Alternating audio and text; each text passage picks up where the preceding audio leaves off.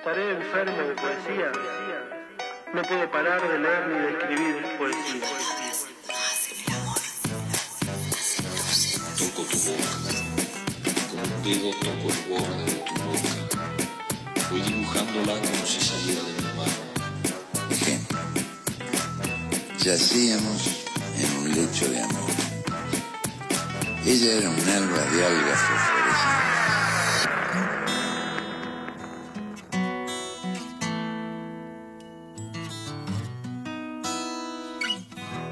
Sonrisa se hizo el pan con dulce de mis mañanas. Todavía no sé nombrar este amor que me desarma. Cuando te veo así, panzón, filibustero. Lo único que me importa sí es llegar a viejo. Te trajimos a un lugar absurdo, difícil Y hermoso. Volvemos al aire, 19 minutos pasan de las 11 de la mañana. La señora limpia la mesa. Te- eh, está de haciendo. limpieza. eh, eh, se acaba de tirar el mate eh, de una manera y se quemó. Eh, Juliana Chacón, ¿cómo le va? ¿Cómo anda? ¿Qué dice? Bien, bien. ¿Ustedes cómo están? O- Bien. acá otros un poco martes ha arrancado un poquito mejor. a decir verdad. O sea, siempre estoy quemada. Acá hoy estoy un poco más quemada. Esto es literal, esto es literal. Claro, con un el agua del termo. del termo. ¿Vieron el termo Lumilagro que tiene que ese. eh, claro, que, que sale bien y un día te sale y, te día- quema la vida. Sí, sí, está piquetero. Bueno, Exacto, hoy está piquetero. está bien, porque le, le estuvimos hablando de cosas que dan para hacer. Está complicado en el tema, ¿viste? Precio yerba, está enojado. Y está que no puede, pobre, ¿viste? Está que no puede, no, no lo usan como antes. Dijo, loco, eh, tómenme un poco más. Eh, Tómenme en fin, en serio. Tómenme en serio, tómenme en serio. Y dejen de ponerle al mate todas las boludeces que le ponen, que me cansaron ya. Yo antes iba directo a la yerba, ahora voy, no sé a dónde voy. Es una cosa increíble. Algún día tenemos que hablar de eso, tenemos que escribir sobre eh, cuando va el agua al termo. Cuando va el agua al mate, a la yerba, ¿va a la yerba o va al coco o va al azúcar mascabo o va a la- al yuyo del no sé? ¿A dónde? Las bolitas de cosas que no sé, a veces son. ¿Cómo se llama este té de.? eh, que es una flor. No estoy muy puesta yo en estas Ah. Bueno, cosas. No importa, se me fue. Eh, es una pregunta eh, que se debe hacer el termo. del- ¿Dónde va? ¿Dónde voy yo Es como cuando voy misma. al mate? es como la vida. Escríbete algo, Juli. Dale. Eh, bueno, ¿cómo andás? Bien. Bien, más allá de esto. ¿Qué decirte? ¿Qué te voy a contar, no es cierto? Bueno, estamos en la columna de los martes y como siempre ella tiene eh, una invitada eh, que tengo que decir también que, que es muy linda la sensación que tuve ayer porque está como muy entusiasmada y muy agradecida de, de las gestiones de acá de la señora Juliana Chacón y de la invitación. Eh, y es muy lindo eso, ya lo puso en... en, en Lo posteó. En Flipper. Ya lo puso en Instagram. Claro. Agradeciéndote y digo, eh, y, y lo puso en su página y me pidió que lo ponga en la radio. Y ahí está tosiendo, bueno, y usted la presenta. Bueno, eh, hoy tenemos a Julieta Santos, que nació en La Ferrere, Buenos Aires, en 1982. En los 90 fue a vivir eh, a un pueblo patagónico eh, y después volvió a Buenos Aires, donde se graduó de licenciada en Ciencias de la Educación y cursó la maestría en Derechos Humanos. Eh, en la actualidad vive en Bariloche, si no estoy confundida, y tiene en su haber el poemario Tripa Corazón y Templanza, que aparece categorizado como novela, sí, no, ahí vamos a hablar con ella, porque hola Julieta, ¿cómo estás? Buen día, ¿cómo están? Buen día, Julieta. Ivana te habla. ¿Cómo estás? Muy bien. Hola Ivana, un gusto. ¿Usted cómo está? Bien, bien, muy bien. Acá creo que cursando una gripe porcina, pero es lo bueno de poder hacer entrevistas a distancia. ¿En qué Si sentido? no, no podría estar ahí. Que le tose a otra Si me persona. hubieran, si me hubieran invitado al piso, Eh, pero no di- podría estar ahí para no apestarlas. eh, bueno, no- pero no se preocupe, porque nosotros estamos apestados de otras cosas. sería una, nada. Podríamos Otra compartir peste. tranquilamente, no habría mayor problema. Eh, Bien. Me, me- me pliego ahí, Iván, a, a sus este, reflexiones sobre los yuyos y las porquerías en el mate. El mate es mate con yerba. Amargo, Bueno, amargo, por favor, basta de Amargo. Las, sucarina. las invito a las dos a escribir sobre cuando el termo se pregunta a dónde voy yo al mate, qué, qué voy a mojar cuando mojo el mate. Tal cual. ¿Qué Porque moja mi agua? debe Es mojar. como una ¿Qué ofrenda, moja mi agua? ¿Qué moja mi agua? ¿Qué carajo moja mi agua? Eh, escriban, chicas, Claro, escriban. totalmente. Y después nos cuentan. Bueno, Juli, gracias por la, por la aceptación de la invitación eh, Eh, por y por, por enviarme los libros. Mil gracias. Es muy difícil a veces llegar, ¿no? Con los libros eh, de allá hasta acá. Hablábamos la semana pasada con Misael eh, Castillo y él decía, bueno, a veces me quieren comprar el libro y sale más caro el envío que, que el libro, ¿viste? Una locura. Eh, A mí me- Exactamente. A mí me encanta Es el porque... tema de, del federalismo, perdón. Sí, no, no, no, nos metemos ahí, pero a mí me gusta también un poco de humor. Dice Juli, eh, es difícil llegar con los libros. Yo diría, es difícil llegar, punto. A cualquier lado con cualquier cosa. Ni hablar. Es difícil libros, llegar a fin de mes, chicas. Mucho más. Claro. Claro, con los libros es... Imagínate mandar un libro. Imagínate comprar un libro. En este momento no sé lo que puede estar saliendo un libro. Yo recuerdo que compré un libro en enero, eh, el libro Los Galgos, que es un librazo, no me acuerdo ahora. ¿De Sara eh, Gallardo? Sí, Los de galgos, Sara Gallardo, ga- Los Galgos. los galgos. Bellísimo libro. En enero me salió dos mil pesos, Claro. Claro. ¿no? Estamos sí. a Ya hablamos de abril cuatro y no cifras. volví a comprar un libro. No, tenés que Lo podés releerlo. releer. Seguro tiene otro mensaje para vos. Claro. Entonces, ¿viste? Hay algo este- que se te escapó. Este, seguramente, aparte si me conocieras, no sabes las cosas que se me escaparon. Los galgos se me escaparon para empezar. Pero hay una cosa Bueno, que bien. sí está pasando y me parece que, que la pandemia eh, creó, y si me equivoco me corrigen ustedes dos que están en este tema, eh, nacieron las dos en este tema, eh, me parece que está creando el concepto de federalismo de verdad. O sea, el hecho del federalismo, no el concepto, porque crear el concepto, el concepto ya estaba creado y es como casi que queda en lo discursivo. Eh, están empezando a moverse los libros en un ámbito como entre la gente que escribe y la gente que ayuda a que, que eso que se escribe se pueda mover.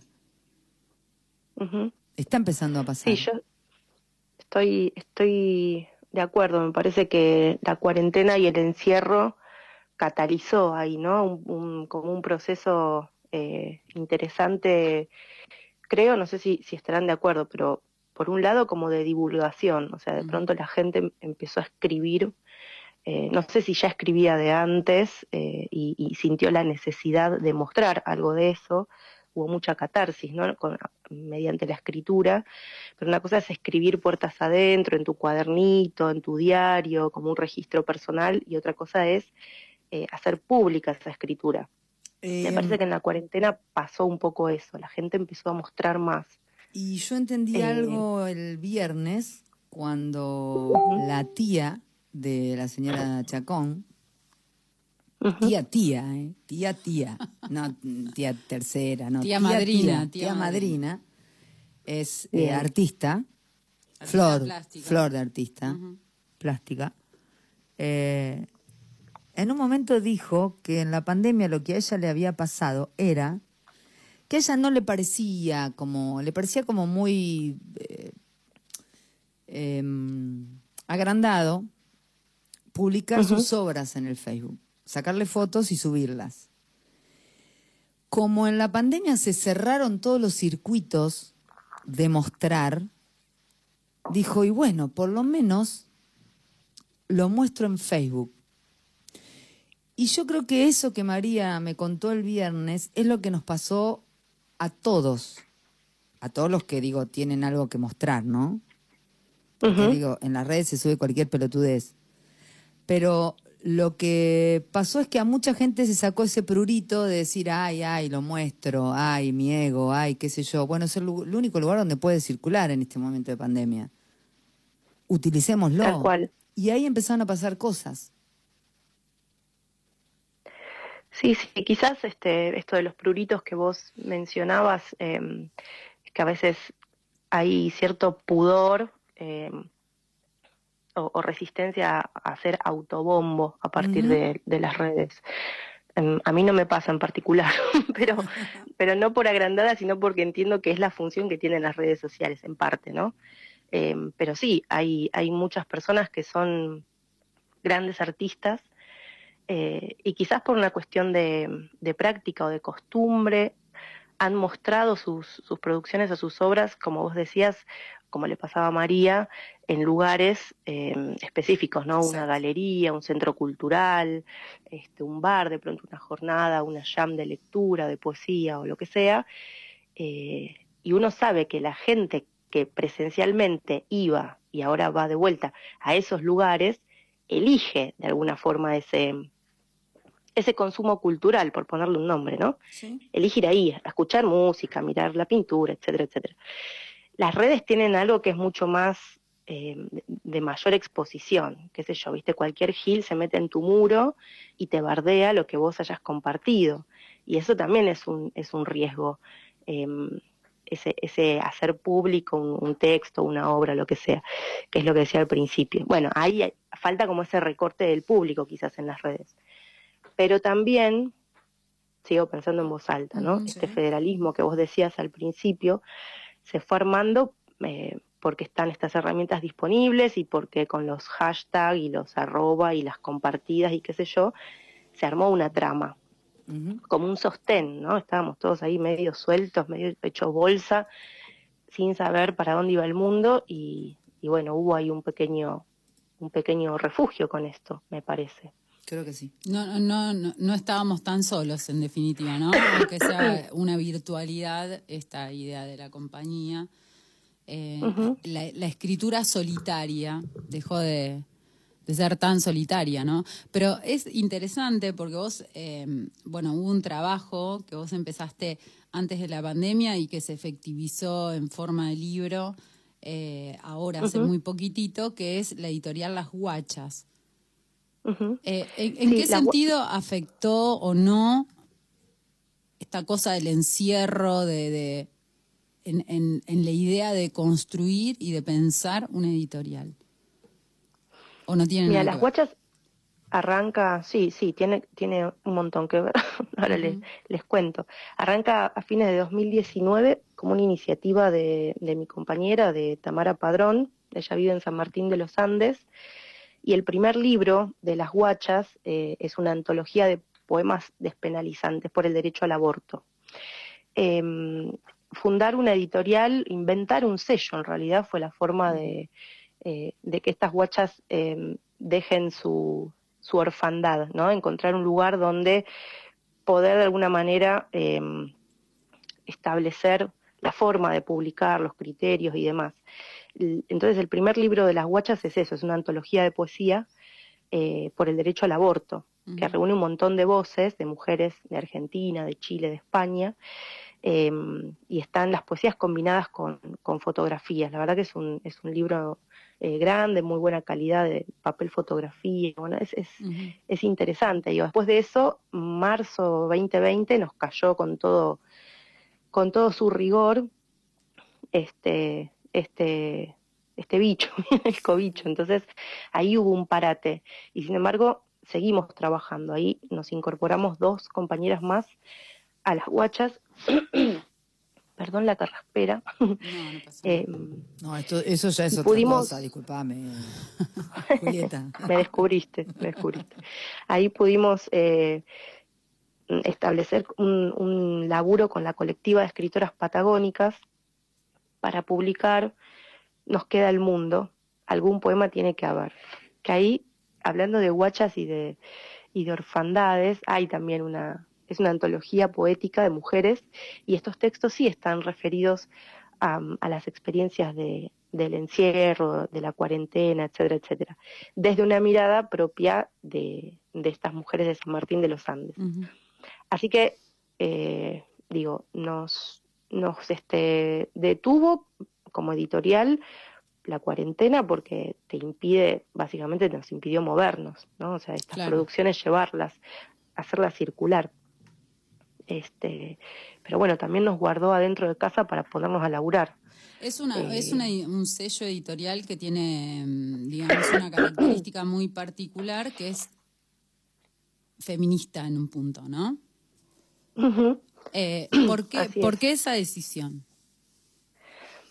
Mira, a nosotras, eh, la- las tres que somos, eh, Flor Nobre, Tamara Padrón y yo, lo que nos interesa desde, desde este reconocimiento, este posicionamiento es tomar eh, los feminismos como una forma de estar en el mundo, ¿no? Una forma de, de- de pensar y de posicionarnos en los vínculos. Eh, sabemos que no existe un feminismo ni una definición de esto, pero lo que sí existe es todo el ruido que los feminismos eh, detonaron eh, y que viene, se viene fortaleciendo, ¿no? Toda esta gran crítica al patriarcado como, como proyecto civilizatorio, les diría, ¿no? O sea, nos hemos formado desde hace eh, muchos, muchos años en, en una forma o en determinadas formas de vincularnos con los varones, con las mujeres, con nuestros hijos, nuestras hijas, este, en las instituciones en las que todos los días transitamos, ¿no? La escuela, qué sé yo, la gente que es religiosa en la iglesia, eh, en, en los espacios culturales, en los hospitales, o sea, está absolutamente todo atravesado por esta lógica este, patriarcal que nos, hasta nos, nos educa para qué sentir y cómo sentir, con qué cosas sentirnos culpables, es capilar, ¿no? Porque está en todo. Claro. Entonces, nosotros decimos, somos un sello editorial este, que adscribimos, nos inscribimos en, en este tipo de, de interpelaciones al patriarcado, ¿no? Eso no significa que le pidamos carnet de feminista a las, a las personas que se acercan eh, a la editorial con un proyecto. O sea, no es una idea somos nadie para hacer eso. moralizante acerca de la literatura No. tampoco.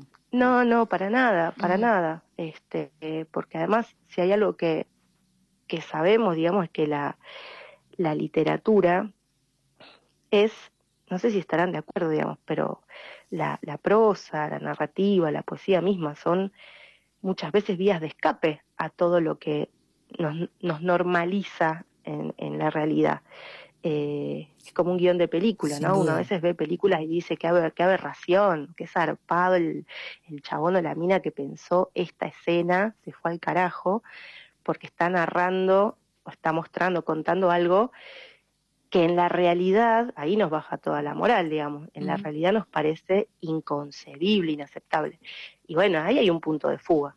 Entonces, si nosotros hiciéramos eso, eh, no sé qué se podría publicar, porque em, se estaría como recortando también esa licencia, ¿no? De, de- de poética o narrativa de La ficción. escribir lo que quieras, Claro. tal cual.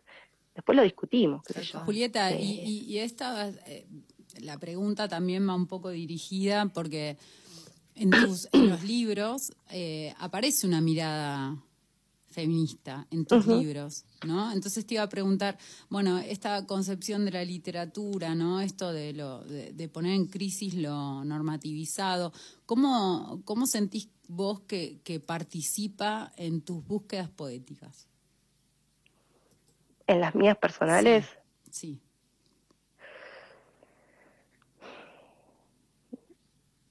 Y mm, siguiendo un poco la línea de lo que te decía, les decía hace un ratito, mm, me parece que cuando, cuando una eh, se deja atravesar un poco por estas, por estas preguntas, ¿no? Al patriarcado, a lo, a lo que conocemos, eh, ya hay algo que te hace clic adentro, de alguna forma, eh, la gente que trabaja en las escuelas con, con educación sexual integral habla de los anteojos violeta, ¿no? Una vez que vos empezás a mirar desde una perspectiva de género las cosas, es un poco eh, bastante complicado volver para atrás. Es como la Matrix, ¿viste? Si tomaste Sí. la pastillita, cagaste, ya fue. O sea, la vas a ver. Después vas a tratar de buscar una estrategia para moverte eh, o seguir moviéndote eh, en, en- en tus vínculos, en tu trabajo, en tus relaciones, en tu vida amorosa, digo, pero una vez que viste, que la, una vez que la viste, eh, es difícil correrte de ahí. En mi caso, supongo que te estás refiriendo a algunos textos de Tripa Corazón, Sí. que es, es el poemario, eh, o, a, o a la novela, a Templanza, donde aparece ahí como una, un diálogo en relación a- al aborto y a la clandestinidad. De, bueno, son como, creo que son pasajes o momentos donde eh, esta forma de, de- de sentir y de pensar se, se filtra en la obra, ¿no? Este, mm, podría haber sido otra cosa, podría haber sido algún personaje este, femenino machirulo, pero elegí ese. Eh, eh, a lo largo de Tripa Corazón, ¿no? Aparece como, como eh, un lenguaje, digamos, no colonizado, para llamarlo de alguna manera, y, y todo el tiempo los poemas eh, presentan un coro de distintas voces, vamos a decirlo así, como para que, para que se entienda. Eh. ¿Por qué, por qué, por qué esa, ese, ese coro y no una voz unificada en tu poesía? porque tengo múltiples personalidades. no sé. no- ¿Lo pensaste Este, alguna vez? o- Dio miedo, solo te digo, que- la voz, la voz dio miedo, dio miedo, dio miedo esa respuesta. No, no, no, no lo pensé. Sí tengo, igual está buenísimo que lo digas porque, eh, viste que uno tira un, tira, digamos, bueno, comparte una obra, un, texto, lo que sea, y después hace su propio camino. Uno no puede anticipar ni, ni prescribir, digamos, ¿no? Lo que el otro va a interpretar. Esto de las múltiples voces sí me lo habían comentado sobre Templanza, porque de hecho hay cuatro voces femeninas que se identifican más claro, pero de tripa corazón no tanto. Vos fíjate que eh, es un poemario que yo lo pensé como en dos, en dos momentos. Eh, el título es Tripa Corazón, pero al interior está Tripa por un lado, con un conjunto de poesía, y por el otro lado Corazón.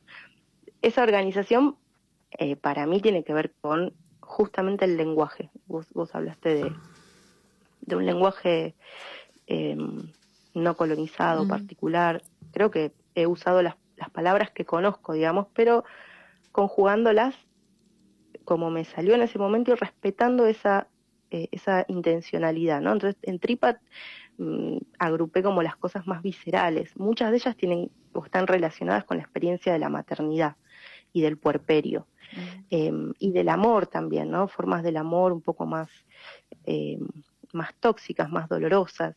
Y en Corazón eh, traté de agrupar poesías eh, un poco más trabajadas, digamos, como si en ese lenguaje hubiera un, un trabajo un poco más de, de, de- de pulido, ¿viste? Como este lijar pulir de Karate Kid. Bueno, tenía ahí como la madera cruda y en Corazón esa es mi fantasía, capaz que nada que ver. Vos que leíste el libro me decís, ni a palo, flaca, no te salió. No, no, no, no, bueno. Pero eh, bueno, Estamos es hablando la- del proceso de escritura, ¿no? De lo que vos. Ujú. Tal cual. Eh, Tal hay un cual. artículo que escribiste que se llama La infancia del procedimiento. Eh, Ujú. Y en ese artículo escribiste lo siguiente, hace relativamente poco empecé a darle una atención más sistemática a la práctica de revisar, de reescribir, de reformular, a la posibilidad de suprimir versos o incluso pasajes enteros de una poesía a los fines de embellecerla y nada más que por eso. A partir de esa práctica entendí que el texto poético debe reposar para crecer. ¿Cómo, cómo es esto? Porque vos Así decís, es. en corazón yo los trabajé, siento que están más trabajados, no son tan catárticos. ¿Cómo es ese, digamos, en, en- en el proceso de escritura de este libro? ¿Qué te pasó? ¿Cómo es la diferencia entre uno y otro? ¿A los primeros, a los de tripa, no los corregiste, no los revisaste o sí? Estuvo haciendo la tarea la Obvio. columnista acá, ¿eh? Ah, no sabés lo que es. Ah, no, Soy una obsesiva. No sabés lo que es. Del talk mío después Lo que me parece que está buenísima la, la pregunta. este, porque tiene que ver con el, con el proceso de esta decisión que te, que te comentaba. Todo el, el corpus de, de poesía de Tripa Corazón tuvo dos, tres procesos de revisión con, em, con escritoras y, escri- y un escritor distintos, ¿no? Además del trabajo que hice con el editor de Milena Cacerola, Eduardo Malach, que es, es un genio. Entonces, por supuesto, cada una de esas personas me hizo devoluciones distintas, Claro. porque es así. O sea, vos generás un, un- una, un- una obra, un proyecto, y con quien lo compartas te va a decir, no te digo, bueno, radicalmente diferentes, pero eh, cada uno me, me dio su... Y había mucho ahí de, de intervenir el texto, es, un- es un poco lo que vos leías de, de la nota, intervenirlo para embellecerlo, eh, y las, re- las sugerencias que me hacían me parecían que estaban buenísimas. O sea, claramente em, muchos de los textos de, de Tripa, de la primera parte, serían más cortos, estarían eh, suavizados o estarían más encriptados, ¿no? No irían tan al hueso, por decirlo así. Claro. Eh, y en, la, en el último proceso, la última revisión, había de hecho uno que yo dudaba mucho de dejarlo, este, donde hablo, se llama carga mental, creo que es el más vomitivo de todos, es ese, en el sentido que salió Sí, claro. De las como tripas. salió de las tripas y salió como con ametralladora, ¿viste? A matar o morir. Mm. Eh, bueno, y en el, en el último trabajo de, de revisión con el editor me dijo, es que si vos sacás esto, estás matando el libro. Claro. Entonces vos fíjate cómo, yo venía de, de un proceso de trabajarlo con, con otras personas que me generó mucha inseguridad eh, y de pronto fue la voz del editor, ¿no? Y un editor varón, digamos, ¿no? Que me dijo, si sacas esto, matas el libro. Eso tiene que estar. Eh, dialogando con todo lo otro, porque es la obra en su conjunto. Me pareció interesantísimo como, mm, como un proceso personal, ¿no? Y a mí me dio, eso me dio también eh, un elemento para mi trabajo como, como corrector y como editora. Es hasta dónde me meto con la voz del, de- del otro o de la otra. ¿Hasta dónde te ¿no? metes con la voz del otro? Y bueno, eso se conversa, se conversa con, con, con la persona y, y siempre tiene que ser desde un lugar fundamentalmente de escucha, porque mm, si vos agarrás un, un libro, sin co- un libro, un proyecto de libro, sin contexto, ¿no? En el sentido de sin saber quién lo escribió, por qué, en qué momento de su vida, qué se imagina con ese libro, dónde se lo imagina circulando, por ejemplo, o quién le gustaría que lo lea.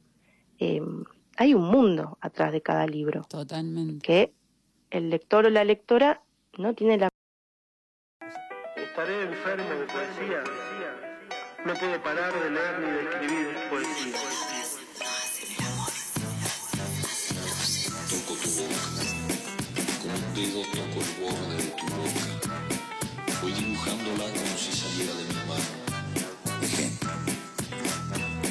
Yacíamos en un lecho de amor. Ella era un alba de algas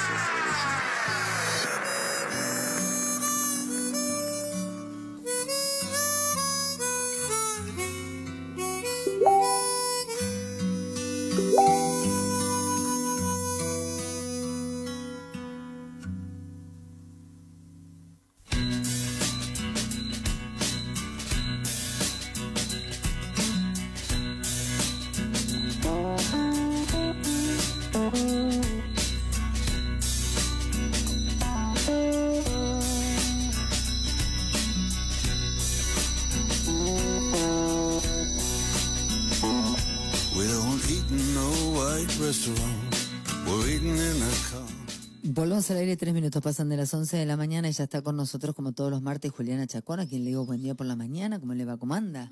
Perfecta. ¿Ustedes? Hay Divinamente. que decirlo así, ¿viste? Porque te ponen a pensar y la cagaste. Todos decimos eso, al ra- o sea, off the record decimos, no, no sabés, no sé qué, y cuando nos subimos al escenario, al escenario, al micrófono decimos, Muy bien. muy bien. Impresionante. Impresionante. Nunca estuve mejor en mi Nunca- vida. Estoy pasando mi mejor momento. Eh, yo lo único que le puedo decir, sí puedo compartir con usted, porque lo he compartido con... Tengo mucho sueño y necesito tirarme café en los ojos. Un siestón. Eh, también, porque no? Un día espectacular para, para un dormir, siestón. sí, está ahí El fresquito, tema es que, es que medio hay, es que hay que poder. Es que hay que poder tirarse un rato. Si no puedes, no te tiras. Bueno, nosotros estamos con... Un corte y una quebrada. y no volvimos enseguida, volvimos una semana después. Bueno, eh, Los tiempos de la radio. por suerte... eh, no, los tiempos de Fivertel, De no, que te quede la radio. Los tiempos de Fivertel, que vino el muchacho ayer, vino el muchacho. Bien, le mandamos ¿Eh? un beso. El martes se nos cortó con Julieta, el miércoles anduvo más o menos bien y el viernes se descuajeringó absolutamente todo y pudieron venir recién ayer. Así que servicio de Fivertel de la Argentina, un besito grande y usted la vuelve a presentar. Bien, eh, volvemos nuevamente a charlar con Julieta Santos, por lo que explicaba Ivana, tuvimos un corte de internet, así que se cortó la comunicación. Para quienes no escucharon el martes pasado, Julieta Santos nació en La Ferrere en 1982. La crisis de, lo no- de los 90 eh, la llevó a un pueblo patagónico eh, y regresó a Buenos Aires donde se graduó de licenciada en Ciencias de la Educación y cursó una maestría en Derechos Humanos. Es docente, correctora, consultora educativa, editora y publicó dos libros, Tripa Corazón y eh, Templanza. Hola Julieta, ¿cómo estás? Buenos días a la muchachada. ¿Cómo le va, ¿Cómo andan? ¿Cómo anda? Bien, bien. Señora, señorita, Acá qué sé yo, no escuchando. sé. Escuchando justo cómo resuena ese 1982. ¿Cómo suena? Taca, taca, taca. Lindo. Y suena como, suena, suena imponente. Exacto, exacto. Sí, sí, sí. Peor suena 1970. Y sí, sí, ti, ti, ti, ti, ti, suena terrible. Tiene musicalidad, me gusta. Claro. No. Uy, no ¿Cómo anda? con eso Bueno. terminamos cantando las tres, Vos cualquier mejor, cosa. se te escucha mejor. Si estás mejor de la gripe Porcina. eh, sí, sí, sí, sí, sí. sí. Lo cochino quedó, se fue la gripe, un poco de tos, mocos, pero estamos acá, Estamos bien. al ruedo. Bueno, Juli, la, la semana pasada estábamos hablando un poco acerca de, de tu posición, digamos, frente a la poesía, eh, como algunas búsquedas feministas que se hacen desde la editorial de la que formas parte eh, están ya presentes en tu propio lenguaje poético y andábamos en eso, sondeando un poco eso. eh, y, y pensando este oficio de la escritura. La primera pregunta que te voy a hacer hoy es, ¿cuándo escribís? ¿Sucede la escritura, digamos, por, por, por imposición o no? Es una buena pregunta, me parece que mm, la respuesta fue cambiando a lo largo del tiempo. Este, qué sé yo, cuando era muy, muy pendeja, por ejemplo, eh, de pronto recitaba cosas al aire, ¿no? En, en la soledad, eh, no, no llegaba al papel, digamos. Escucho un poquito de retorno, ¿puede ser? Sí, sí, sí. Ahí, ahí toqueteamos un poquito del retorno. Ahí va. Este, Ahí va. Bueno, esto de- contaba como que, sí, más de, de, de pibita, digamos, había ahí una, una imposición, si se quiere, ¿no? De las palabras, de esta necesidad de, por ahí de, mm, de expresar este, algo de lo que pasaba, de lo que pensaba o sentía, y no, no siempre llegaba al papel. Quizás de grande eh, uno va buscando un poco más cierto método, si se quiere. Este, no sé si disciplina sería la palabra, porque además no me llevo para nada bien con, con eso. No, en disciplina. particular, pero sí. hay gente que es muy que es muy disciplinada para hacer deporte. No, Lali, este, Lali Espósito es disciplina.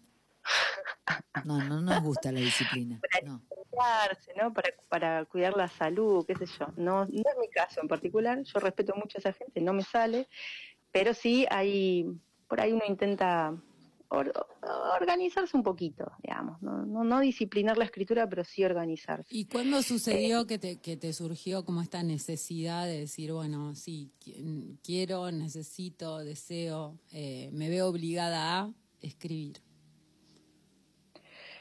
Mm, Eso fue una búsqueda mm, muy, muy privada, muy personal.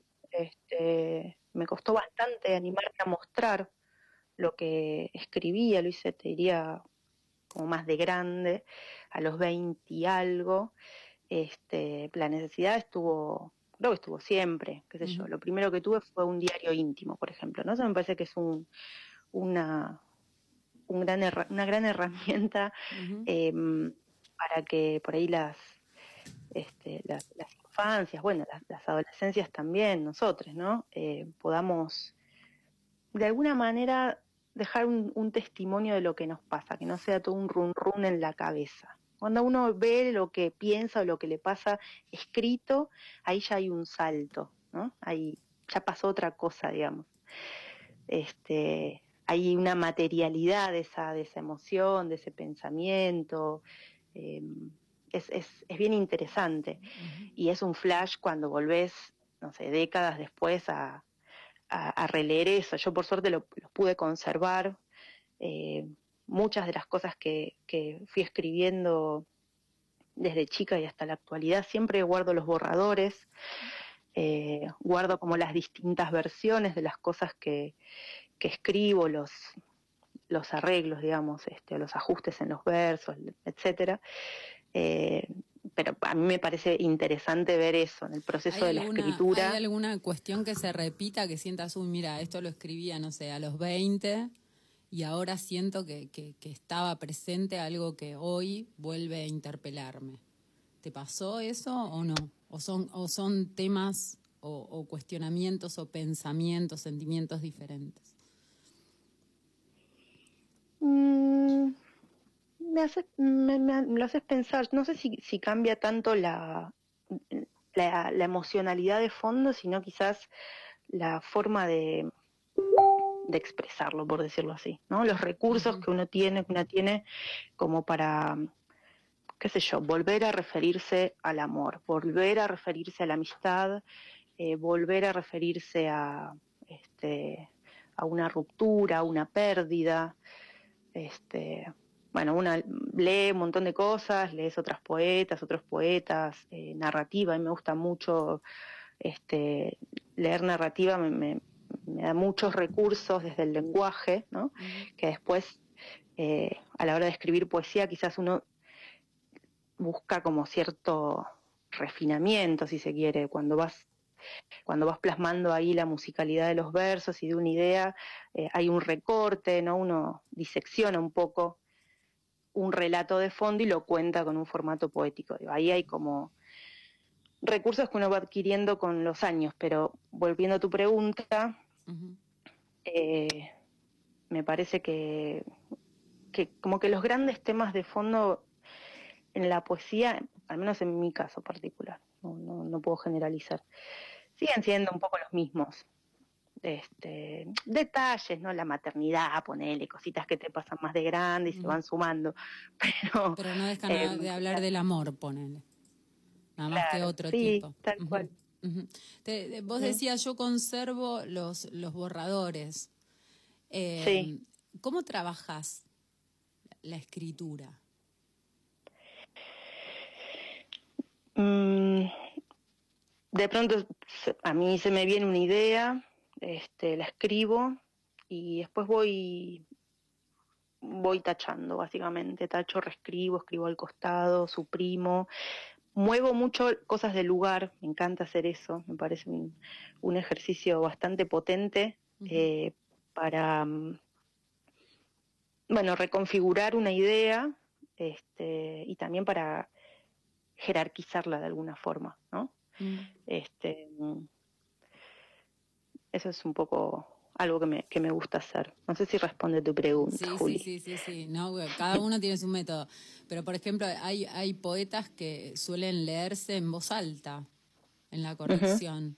¿Haces eso o no? ¿Escuchás tu Mm. poema o, o- o es una lectura más visual?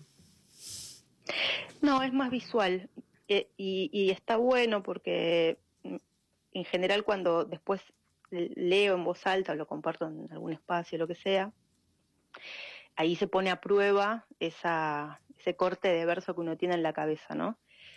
Porque creo que, no sé si te pasa eh, como poeta, pero cuando escribís algo, lo escribís con tu voz, entonces todo el Claro. tiempo, que cada vez que lo lees, digamos, lo recitas internamente, o sea internamente o en voz alta, es tu ritmo.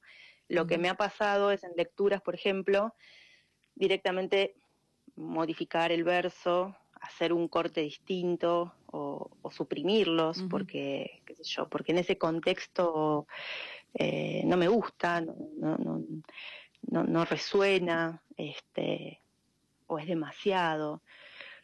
Em, Eso frente sí, al pasa, público, pero- digamos. sí, Está frente bueno al público. eso, ¿no? Como que, que a veces el poema se prueba. Se prueba y se reescribe en la oralidad también, ¿no? De alguna forma. Este, A- eh, Juli, había algo que decía Borges que, que a mí me pasó cuando era más chica y mucho más chica y empecé a escribir poesía, eh, que en realidad es lo que más me gusta escribir. Eh, decía que un poema estaba terminado cuando uno lo leía en voz alta y todo lo que escuchaba estaba puesto donde uno había querido.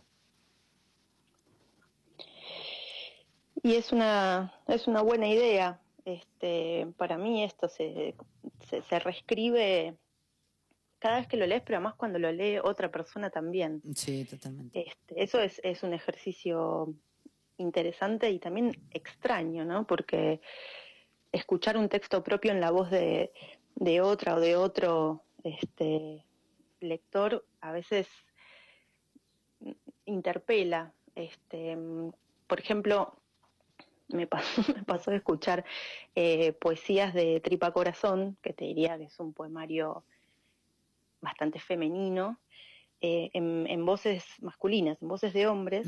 Este, y, y bueno, hay una impronta ahí desde, desde el género, además del sujeto, digamos, ¿no? Que, que hace que al ser leído en esta oralidad se, se reescriba. Cuenta otra historia ese mismo texto. Sí. Eso es bastante, bastante flashero. No sé si pasa tanto con la narrativa, por ejemplo, con una novela. ¿Cuántas interpretaciones puede tener? Tal cual. ¿No? Sí. Pero una poesía es este es, Infinito. es otro viaje. Sí. ¿Y cuándo se empieza a escribir un poema? Si vos pensás en los poemas de Tripa Corazón, ¿cuándo empezaron a escribirse?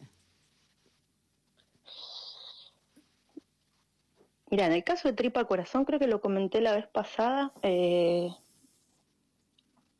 lo- ¿Te referís al, al libro o a las poesías? A las poesías.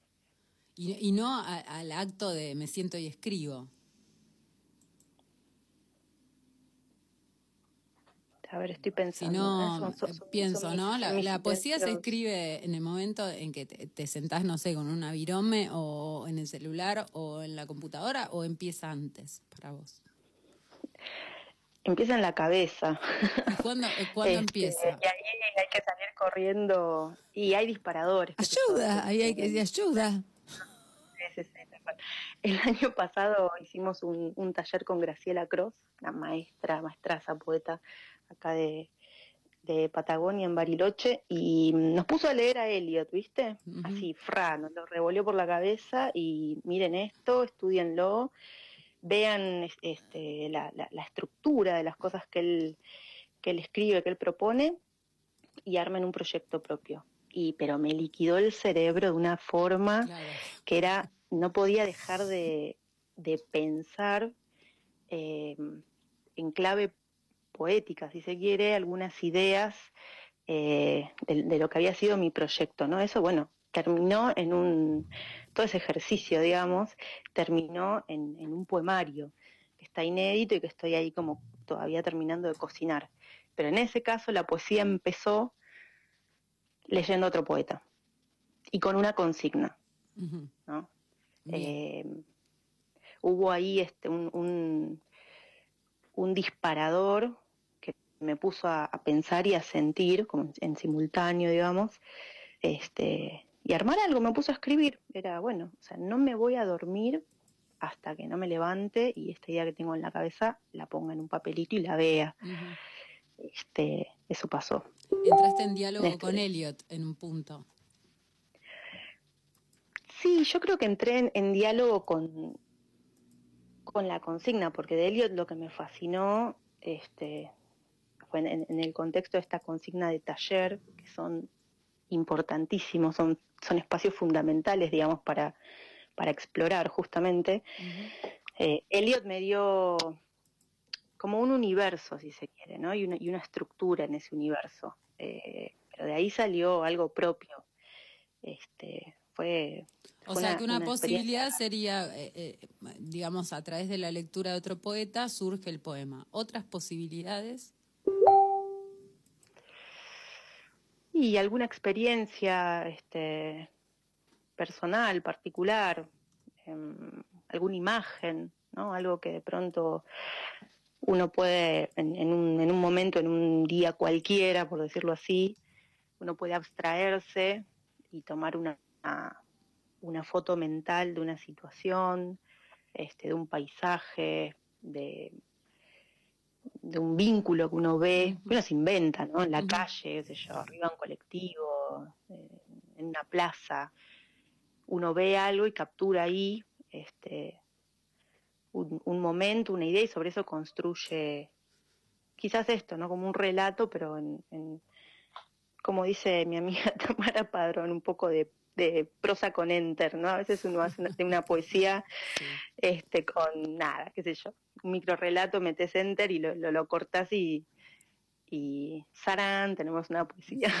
poesía contemporánea. vos decís, voy por la calle, por ahí veo alguna situación, ¿no? Tomas imagen, un paisaje, una...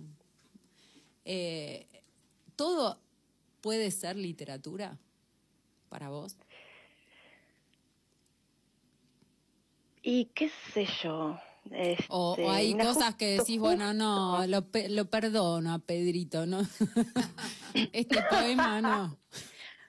Esto no estaría, esto no estaría haciendo. Voy a conservar tu, tu intimidad. O, o, o decís, bueno, a veces no pasa que, que uno vive de cerca eh, experiencias de otros y eso te inspira para escribir. y ¿Lo escribís o no lo escribís? O- o- De otros, mm, no tanto. La verdad que no tanto. Este, mm, tengo, mira, creo que es, es la única poesía que, que recuerdo ahora, por lo menos, este, dedicada a, una amiga mía que la escribí cuando falleció su mamá. Este, y bueno, ahí podría referenciar claramente la experiencia eh, afuera, por decirlo así, ¿no? Pero en general, en mi caso, e- es eh, autorreferencial. O sea, hay una de las, de las cosas que considero características de la poesía es la autorreferencialidad. Eh, pero bueno, eso es una, una idea personal, Tuya, claro. no una definición, me parece, claro. Y Hay por mi un, hay un que- poema de, de Tripa Corazón que, eh, que dice cada vez que lo pienso muere un pez. ¿Lo tenés, lo tenés por ahí? Lo tengo, lo tengo. Porfa. ¿Nos lo Hablando del tema, ¿no? Claro. Claro que sí.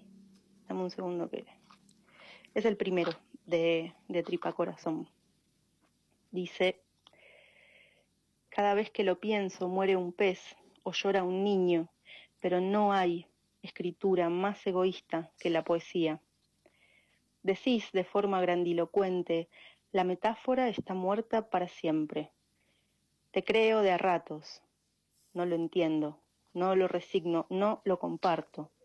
Nunca obedezco al mundo y de castigo escucho irrelevancias, banalidades como la metáfora está muerta para siempre. Yo quiero apenas escribir poesía, porque a mi pesar, aunque llore un niño o muera un pez cuando lo pienso, no hay escritura más egoísta que la mía, ni otra que me importe. Con eso ya estuvo toda la respuesta de lo que una- veníamos hablando. Aparte, y aparte, si es el primer poema, es una declaración de principios de muchachos, elijan acá si siguen o si no. Y un poquito, es una invitación a, sí, a eso. Sí, es- fúmense sí. lo que, fúmense lo que, lo que lo sigue, que, lo que es para mí, claro. Tremendo poema, tremendo Hermoso. poema. Queremos escuchar más, obviamente. Bueno, eh, tengo uno que, que me gusta bastante. A ver, dame un segundito. Música de... De espera. A ver. De, ¿Cómo se llama? ¿Dónde Sensor. está? ¿Dónde está este chiquitín?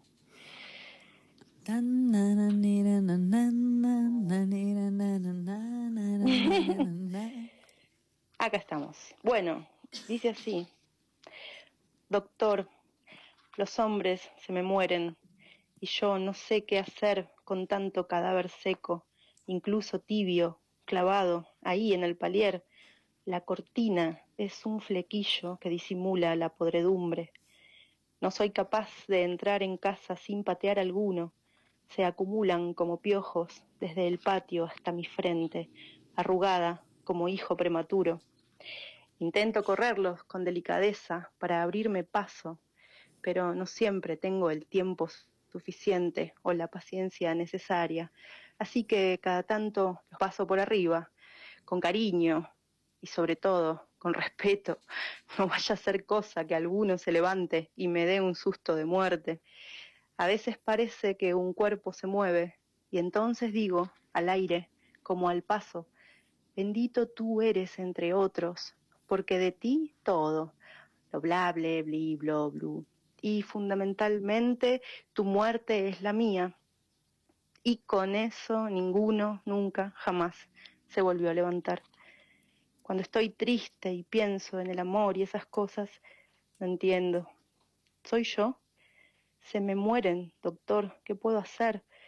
Los hombres se me mueren y yo cavilando si es por mi culpa, por la cortina o por las ganas. Acá estamos muertas. No, tremendo, tremendo poemazo, poemazo. Eh, Hay un montón en Tripa Corazón que son... La, fo- la foto, en la foto, vos tenés anteojos, ¿no, Juli? ¿Usás anteojos? Bueno, Sí, si, sí, bueno, estuviéramos las tres con Juli tomando mate y leyendo poemas, yo te los saco de un soplamoco. ¿Por qué? Se emocionó. Eso es, me emocioné. Te demostraría mi Ah. cariño de la siguiente Bien, manera. con un sopapo. Con un sopapo, tremendo. Hermoso. ¿Sos de Aries como yo, por casualidad? No, Piscis, Piscis. Pero del 20 de marzo, estoy ahí. Hasta ahí, cerquita, Sí. cerquita. Juli, ¿qué más tenés para compartirnos? Eh, y vamos en, vamos en, en la línea tripa. Ahí vamos con otro. Dice así. Fui una vez enamorada, con necesidad de pronunciarme en cosas suculentas, pero solo me salían pensamientos raros. Te propuse cagar la fruta juntos, entrando al mar de la mano, y que el agua nos engulla en un remolino salado, una corriente furiosa nos lleve mar adentro para devolvernos cerca de la costa, días después, rotos, los cuerpos hinchados, mordisqueados por los peces, las algas brotando de las bocas, verdes de podredumbre, incluso grises, y vueltos a la casi orilla, las casi olas nos revienten con ferocidad contra los acantilados, hasta hacer jirones en la superficie espumosa. Otros pedazos quedarán hundidos, expuestos a las redes para que los recojan los pescadores, entre bufidos de focas viejas, como cuando levantan cangrejos, almejas, zapatos, bolsas de plástico. Por suerte no escuchaste, tragabas cerveza como un vikingo. Saberlo hubiera sido invitarte a desistir de cualquier cosa conmigo. Uy, Juli, son tremendos, tremendos, tremendos. Estos son de la primera parte del libro que es tripa. Son de tripita. Así de es. tripita. El diminutivo no le estaría Tri- funcionando. tripita, corazoncito, las, las pelucas. Eh, ahí hay como como mm, no hay duda en esa poesía. Y sí, digamos que es bastante transparente. sí, sí. Sí, es como la sensación, por lo menos que me da a mí cuando te escucho, es, es- eso estaba muy muy pasado por las tripas y bueno, sale así y dice chorizo. Salud chorizo. ¿Qué te pasa cuando, Sí, digo, eh, hablábamos de la emoción, ¿no? Eh, vos decías, bueno, la- la- las emociones de fondo, digamos, siempre están ahí, o los grandes temas están ahí. Digo, cuando, cuando lees un poema tuyo pasado el tiempo, ¿te redescubrís? ¿O, o el Creo que- poema viene diciendo lo que ya sabías? Mm, Una vuelve a pasar quizás por la por la, la coyuntura, ¿no? En la que escribió ese texto. Eso, eso es lo que me pasa a mí, quizás. Em, los conozco y entiendo más o menos esto, de dónde viene el texto y cuál era esa, esa intencionalidad que, este, que se jugaba de fondo en ese momento. ¿Qué es lo que quería contar, para decirlo más simple? ¿no? ¿Cómo uno sabe qué es lo que quería contar en el momento en que lo escribió? Pero, como decíamos hace un ratito, eh, en, la, en la relectura algo se reescribe también, entonces uno tiene un margen para jugar, este, a ponerle otra intencionalidad al texto. Por ejemplo, cómo leas algo, digo, le puedes dar un, este, una pincelada dramática, solemne, irónica, este, y eso tiene que ver con, con cómo vos lo lees, digo, por ahí le puedes hacer, ¿no? Un- una pulseada, digamos, incluso a esa forma original que pensaste para la poesía cuando la lees de otra manera. Em, sí, es un poco redescubrirse, retomando tu pregunta. Puede ser que en ese juego una este, se, se haga como una zancadilla a sí misma, ¿no? Te pones la traba, qué sé yo, como que jugás un poco con vos, con esa otra que, que fuiste cuando lo escribiste, si es que eras otra, qué sé yo. O si, eh, claro, no sé. O si siempre somos otros. Un montón. O si somos o si somos siempre lo mismo en el momento que tenemos que conectar con lo que nos Necesitamos- duele o lo que nos Necesitamos gusta. a, a Darío Z, hablando del otro Claro. acá. Eh, después le vamos a preguntar a Sofía Grelo, que hace la columna de filosofía acá, a ver qué, qué, qué pasa con la otredad en uno mismo. Eh, Juli, ¿tenés más? Tengo, tengo uno de corazón, de la segunda parte. ¿Quieren? Dale, sí, sí, sí. Queremos. Se llama De niño. Ansié un pezón de madre que me salve, desconsuelo o derrumbe, que me salve y me dé otro final. Estuve con el esternón partido por una congoja de niño defraudado que presionó mis costillas durante siglos hasta volverlas polvo viejo. No hay remate. Ansié, madre, otro final. Yo digo pa, pa, pa. Pa, pa, No pa, puedo, pa, no, pa, no, no, para, no, pa, no. pa, pa, pa. Tremendo, tremendo. Juli, eh, hay, hay un poema que yo te voy a pedir. Puedo, Estoy- puedo, como si eh, el público quiere. hay uno que se llama Te aliento. Te alimento, Te el último, alimento, lo anoté mal. Te alimento, el último, tremendo. El último de, de- del poemario, sí. Sí. Bueno, Despacio, chicas, por favor. Os pido. Te alimento, criatura, con leche amarga, viciada de sueños y horrores nocturnos, cortada con vidrios. Lo que no sé, lo que no sabré, lo que no puedo contar, lo que nunca voy a entender, lo que no puedo explicar, lo que nadie quiere escuchar, lo que cualquiera podría decir, eso que todos callan. Si te suelto, caigo, te corto y sangro, si te duermo, sueño, te enseño y aprendo, si te paro, andamos juntos, te escupo y me insulto. Cuando llorás, muero un poco. Si reís, me crece un brote. Amo ese poema. ¿No? La, la maternidad en, en toda su dimensión. Sí, es este es un- una reescritura de un texto que está eh, en, en Templanza, en la, en la novela, Ujú.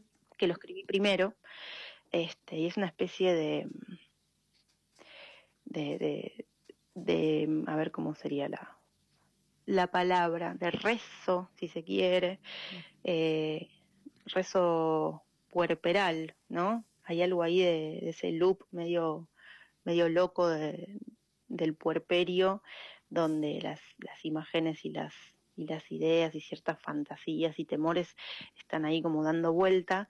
En Templanza, en la novela, es un texto que está tachado por completo, y acá en Tripa Corazón tiene un lugarcito eh, propio, más, más prolijo. Ahí hubo reescritura, por ejemplo. Ajá, vos, vos hablas de templanza, contales un poquito a... va- Vamos a contarle primero a los lectores que va a haber un sorteo de templanza, lo vamos a hacer por las redes sociales de eh, Punto Radio, que la pueden buscar en Instagram, y por mi cuenta, Juliana Chacón 94, no me pregunten por qué 94, porque no, no sé... En, en- en- en- Ya te lo expliqué, qué sé ya yo. lo hablamos, esto es Eh. inentendible. Sí. No nací en el 94, se nota. Este, Es un número que me gusta. No sé, lo puse ahí número. en el año 40 cuando Cuando abrí la- la cuenta de Instagram que la usaba para, para hacer filtros. Era el usuario ¿viste? disponible. Nada que ver. Eh, y, y bueno, lo vamos a hacer entonces al sorteo Templanza por punto radio y por mi cuenta particular. Y la consigna va a ser ¿por qué Tripa Corazón se llama Tripa Corazón? Para eso van a tener que haber escuchado a Julieta Santos, obviamente, hablando de esto el martes pasado Y hoy. que va después vamos a colgar todo junto en Spotify para el que se lo perdió y se quiere ganar el libro, obviamente. Bien, Y prontamente se viene un proyecto en Punto Radio en donde esto va a estar mucho más visible todavía. Lo dejamos con la incógnita. Sí. Juli, contanos un poquito de Templanza. Templanza, novela, obra de teatro, diario íntimo o poesía. Ah, quizás un, un cachito de todo eso, este, como un bricolage. Este, la verdad que es un, libro eh, un poco experimental. Yo, si lo tengo que catalogar, diría que es una novela que se sirve o mm, hace uso de otros, de otros géneros o de otros formatos para contar lo que quiere contar. Este, Templanza es la historia de, de una mujer, hay un personaje femenino central que dialoga con otros tres, ¿no? en, distintos niveles este, y, y- y formas. Una de esas formas eh, es un, un teatro del absurdo donde estas cuatro mujeres se encuentran de pronto conversando sobre su ser mujer, sobre la maternidad, sobre sus experiencias, pero les diría que no sé si hay tanto diálogo necesariamente. Son voces, ¿no? Son voces de estos personajes este, femeninos que antes que nada necesitan hablar. No sé si tanto escuchar, sino este, hablar ellas. Y mm, la forma que, que encontré para, por eso digo que es un, que es un recurso en este caso, no, no, no es que sea dramaturgia adentro de la novela, es un recurso que, que me pareció que funcionaba, que es, que es, este, que es entretenido, eh, que funciona a, a los fines de, este- de estos, de estas voces que necesitan, eh, además de la protagonista central de la historia, son estas, estas otras tres mujeres que tienen ahí también su lugar. Este, y discuten, ¿no? Discuten con ellas, andás a ver con quién. Bueno, van a tener que leer, ganarse la novela y leerla. Obviamente. Y después me cuentan. En, en la novela aparece el tarot, ¿cierto? Claro, aparece el tarot eh, desde la tapa. De hecho, la templanza es uno de los, de los arcanos mayores del tarot. Este, y bueno, ahí siempre lo bueno de, de escribir y contar sobre lo que uno escribe es que podés chusmear de los guiños, ¿no? Este, ahí cada una de las de estas cuatro mujeres o, o personajes femeninos tiene su propia carta. Eh, Lorena, que es uno de ellos, es tarotista, uno de estos personajes. Eh, y bueno, a, a la protagonista de Templanza le sale, le sale esta carta justamente en una tirada de tarot en un camping de San Miguel de Monte. Entonces ahí, bueno, se da toda una, una conversación sobre el significado y el alcance.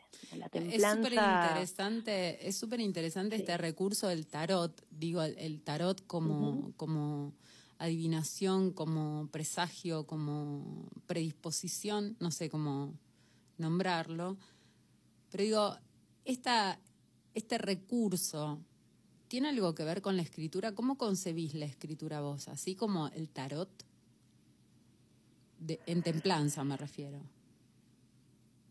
Mm, sin duda necesitas un poco de, de, este, de templanza para escribir, eh, no tanto para escribir en sí, sino para después ver qué carajo haces con todo eso, ¿no? Eh, ahí, bueno, hay que tomar un poco de distancia y, tomar algunas decisiones. Este, mm, a ver, las, el tarot en sí, cada uno de los arcanos, y, tiene un, un universo explicativo de fondo que, qué sé yo, este Calvino, por ejemplo, era un hombre que estaba bastante obsesionado con el tema de- del tarot y, y- y el significado de las cartas y escribió, escribió este, ficción a partir de eso. Em, me parece que hay, que hay pistas ahí súper interesantes para, para explotar.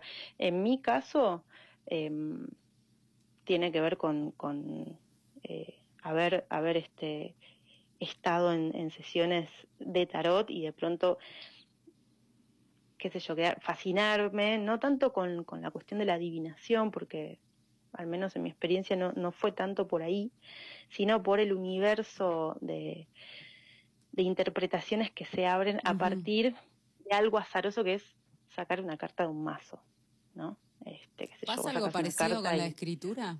¿Se saca una carta de un mazo? Eh, sí, y a veces tenés suerte y a veces no tanta. Como en el truco. ¿No es cierto? Te toca, te toca. Claro, claro. No, eh, yo Eh, recordaba, hay un, hay un libro de poemas de Paula Jiménez España que se llama La Suerte y, y tiene que ver justamente con todas las cartas de, de los arcanos mayores. Eh, y, y bueno, y esta idea un poco a lo Clarice Lispector, ¿no? La escritura es adivinación. ¿Es adivinación o no o ni?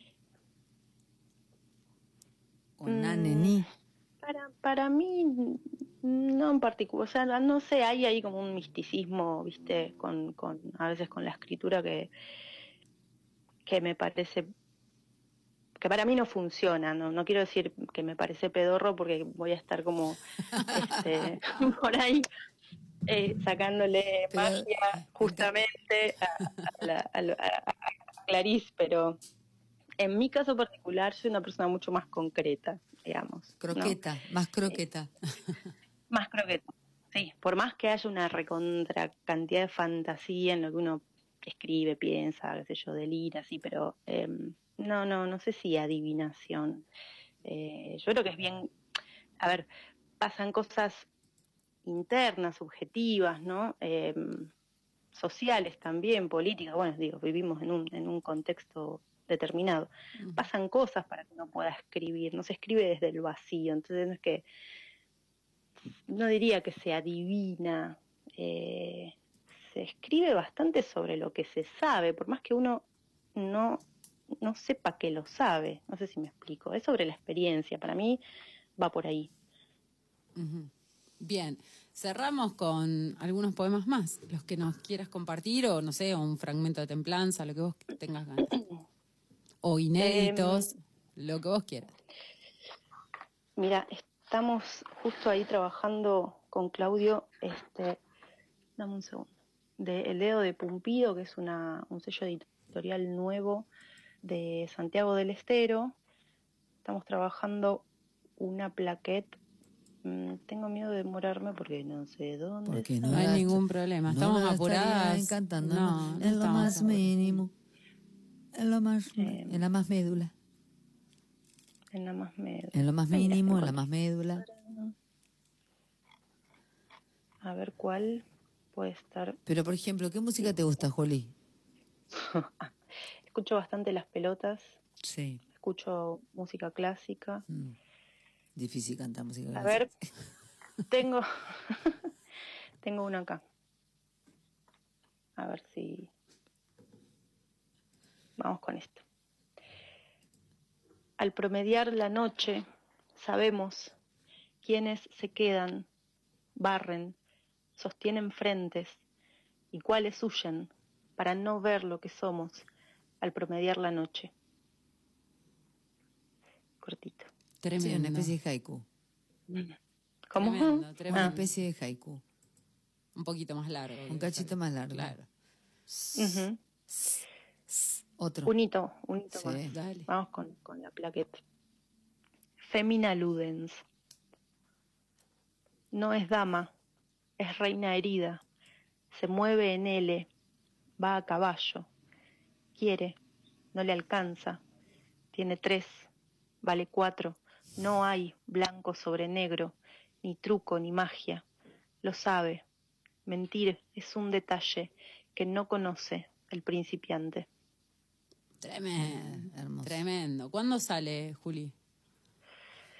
Creo que en abril, ahora fin de abril o mayo. Bueno, A ver. ¿y, y cómo lo consiguen los oyentes? Mm, en Santiago del Estero y mm, yo voy a tener algunos ejemplares también acá en Patagonia, pero seguramente eh, se ponga en circulación también en, en formato digital. Genial. O sea que te que contactan a vos o siguen a la editorial y ahí van a ver dónde, dónde lo pueden conseguir. ¿Con qué cerramos? Así es. A ver, a ver. Eh, una, una bombita, este que, Divina, qué amorosa. que forma parte de... bueno, cuando, cuando todavía en nuestro país no era legal abortar, este, las guachas sacó su primer poemario. Es tiempo de soltar la lengua, poemas despenalizantes, que es una antología de poesías, eh, algo de esto creo que comenté el martes pasado, una antología sí. de poesías que dialogan también con, con fotografías escritas por mujeres y colectivos este, feministas por el derecho al aborto de Argentina, Chile y España. Ahí tuve la invitación para participar con un texto, así que un texto, una poesía, así que si les parece, cerramos con, Venga. con eso. Se llama No quiero. Tu leche no quiero, tampoco la mía. Preñada no quiero, o preguntas de mami en grupo WhatsApp, Big Data en mi celular, lactantes dormidos, parturientas CrossFit, mamaderas piolas. De recuerdo no quiero cordón umbilical, un guachín de abrojo, los pezones grises de culpa y mandato, puerperio a escondidas, la panza tajeada o la concha rota, tetas afiebradas, el pelo finito y los dientes menos, cada vez menos, como si nada. Vasectomizate, prefiero mis trompas libres de ataduras. No quiero tu leche, que mala, tirala, tragate la voz. No quiero tampoco rasgar endometrio, nudito en las tripas, cascarita seca, coágulo y espanto, no caben más cruces. En mi cuerpo, no. Tu leche no quiero, no quiero la mía. Agria, sola, tibia, dulce. No quiero de noche. Abortar no quiero. Tremendo. Juli, mil gracias. Vamos a estar Por sorteando, volvemos a decirlo, un ejemplar de Templanza por las redes de Punto Radio y por mi Instagram. Eh, Gracias, Juli. Bueno, chicas, Estamos felices de haber el- compartido estos dos días con vos, esta charla. Sí, tal cual, tal cual. Es la primera vez que se da por una por un inconveniente técnico y, y no deja de ser y no dejó de ser una un dos bellísimos encuentros. Así que de mi parte también muchísimas gracias.